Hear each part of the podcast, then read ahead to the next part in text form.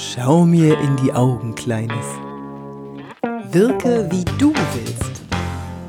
Ich bin Yvonne de Barg, Schauspielerin und Trainerin für Körpersprache und ich bin da, wo Wirkung Erfolg macht. In diesem Podcast geht es um dich und deine Wirkung auf andere. Heute geht es um den Blickkontakt. Es gibt Menschen, die können anderen nicht in die Augen blicken. Der Blick wandert stattdessen im Raum umher, findet immer wieder Halt auf dem Tisch oder maximal irgendwo im Gesicht des Gesprächspartners. Kennst du so jemanden oder bist du vielleicht selber so jemand, der nicht gut Blick halten kann? Der Blick ist die kürzeste Verbindung zwischen zwei Menschen. Erinnerst du dich, als du mal verliebt warst? Oder vielleicht bist du es ja gerade. Stundenlang können sich Verliebte in die Augen schauen. Ah, die Augen sind das Tor zur Seele. Aber Vorsicht, den Blick nicht zu lange ohne Lächeln halten. Das ist dann Anstarren. Zum Anstarren habe ich übrigens eine weitere Podcast-Folge geplant, denn das Anstarren eignet sich hervorragend als Waffe, um auf verbale Attacken schlagfertig zu reagieren. Wir nehmen über das Auge 80 Prozent aller Informationen auf. Das musst du dir mal vorstellen, das ist mehr als bei jedem anderen Sinneskanal. 10 Millionen Informationen pro Sekunde erreichen unser Gehirn über die Augen. Deswegen reichen schon drei Sekunden aus, um zu entscheiden, ob du jemanden magst oder nicht. Ein normaler Blickkontakt dauert in unserem Kulturkreis tatsächlich so circa drei Sekunden. Bei dem einen ist es ein bisschen mehr, bei dem anderen ein bisschen weniger. Je nachdem, welche Intensität der Nähe er oder sie bereit ist zu ertragen. Da sind wir alle ganz unterschiedlich.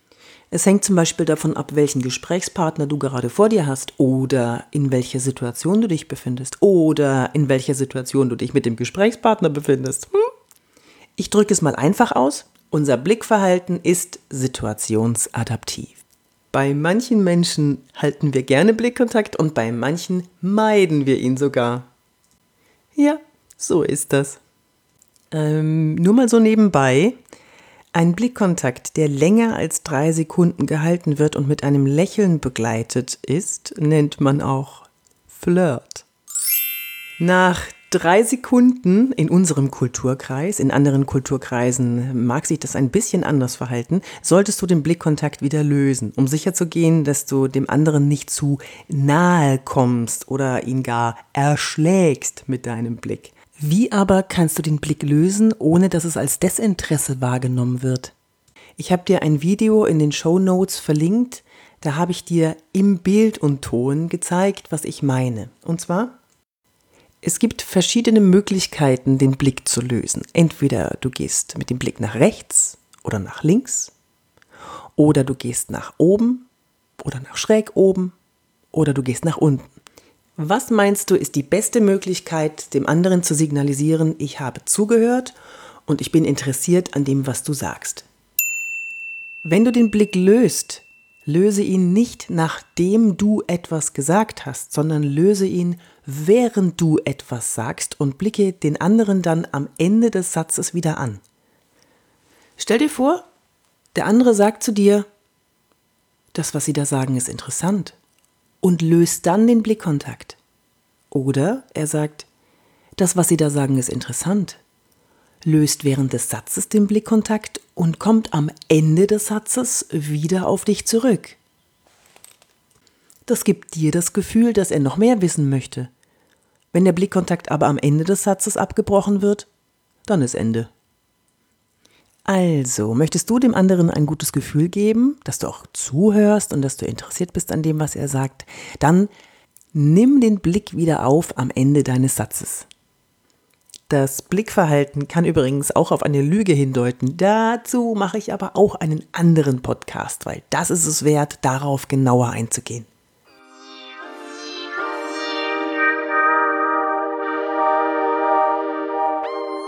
Der Blick ist so ein starkes körpersprachliches Signal, um eine vertrauensvolle Verbindung zwischen zwei Menschen zu schaffen. Ich spüre das sehr deutlich, wenn ich in einem Vortrag bin und halte Blickkontakt mit einzelnen Zuschauern. Genau diese Personen kommen nach dem Vortrag häufig noch zu mir und plaudern mit mir. Spannend ist auch, dass wir alle Menschen, die durch eine Kamera zu uns sprechen, als glaubwürdiger einschätzen, wenn sie den Blickkontakt halten. Dadurch sind auch die Teleprompter entstanden. Es gibt viele Moderatoren, die halten ihre Moderationskarten einfach nur in der Hand, damit sie was in der Hand haben, aber sie schauen nicht drauf, weil sie wissen, wie wichtig der Blickkontakt ist. Es gibt Menschen, die können grundsätzlich nicht gut Blickkontakt halten. Für die habe ich hier eine kleine Übung. Die Gründe, warum jemand nicht Blickkontakt halten möchte, sind unterschiedlich. Fest steht aber, es ist ein ungünstiges Verhalten, wenn du Vertrauen aufbauen möchtest. Übung 1. Male dir einen Punkt auf ein Blatt Papier oder auf dein iPad oder wohin auch immer – dass du ihn anschauen kannst. Damit kannst du erstmal üben. Warum ein Punkt? Ja, manchen fällt es tatsächlich nicht so leicht, in ein Auge zu blicken. Deswegen erstmal ein Punkt, ungefähr in der Größe einer Pupille. Also, jetzt blickst du drei Sekunden auf den Punkt, dann wieder weg, dann wieder hin.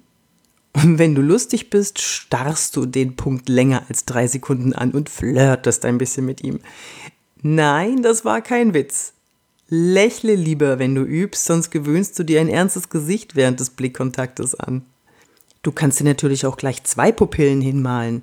Wichtig ist, dass du den Blick auf einen Punkt fokussierst und übst, ihn zu halten. Übung 2. Stell dich vor den Spiegel und schau dir in die Augen. Ja, schau dir mal selbst in die Augen. Such dir ein Auge aus und schau das drei Sekunden lang an und dann schaust du wieder weg. Und dann schaust du es wieder an und dann schaust du wieder weg. Das fühlt sich am Anfang ein bisschen komisch an, wenn man das nicht gewohnt ist, aber du wirst sehen, es passiert was. Und vergiss nicht dabei zu lächeln oder zumindest ein Lächeln zu denken. Ein kleiner Hinweis nebenbei, wenn du jemand bist, der YouTube-Videos machst und dabei in die Kamera sprichst oder generell mit Videos arbeitest und den anderen ansprechen möchtest, dann halte den Blick tatsächlich in das Objektiv. Jede Bewegung, die du mit den Augen machst, wirkt auf dem Bildschirm sehr viel größer, weil der Zuschauer in diesem Moment nur auf dem Bildschirm fixiert ist und das Gehirn das als sehr viel größere Bewegung wahrnimmt. Und auch wenn du groß auf dem Bildschirm zu sehen bist, also wenn dein Gesicht groß ist, dann vermeide große Augenbewegungen, weil die wirken dann noch viel größer. Also, kleiner Tipp am Rande. Übung 3. Jetzt suchst du dir Fotos, ganz normale Fotos von Gesichtern, die dich anblicken. Und die schaust du dann an. Den blickst du direkt ins Auge drei Sekunden, dann wieder weg, dann wieder hin, dann wieder weg. Ein kleiner Tipp noch, such dir am Anfang freundliche Gesichter, die dich anblicken. Übung 4. Jetzt kommt die Königsklasse im Blickkontakt üben. Such dir grimmige, böse, wütende Gesichter auf Fotos. Und da hältst du dann Blickkontakt. Hab hierbei unbedingt ein inneres Lächeln, sonst wirst du mürbe durch die vielen bösen Gesichter und Blicke. Und am Ende suchst du dir wieder ein freundliches Foto, das dich anlächelt. Wenn du noch nicht genug hast mit dem Blickhalten üben, dann schau dir das Video jetzt an, das ich dir in den Shownotes verlinkt habe. Da übe ich höchstpersönlich mit dir den Blickkontakt. Wenn du Lust hast, mal so richtig face-to-face -face zu üben, dann komm doch in eins meiner Seminare. Termine findest du auf meiner Homepage www.yvonnebark.de. Wenn du dazu keine Zeit hast, dann hol dir meinen Masterkurs mit 52 Videos, auch auf meiner Homepage. Dort lernst du Körpersprache zu lesen und zu wirken, so wie du wirken willst. Wenn du eine Anregung hast, eine Idee, worüber ich eine Folge machen sollte, deiner Meinung nach, dann schreib mir doch an office.yvonnebark.de.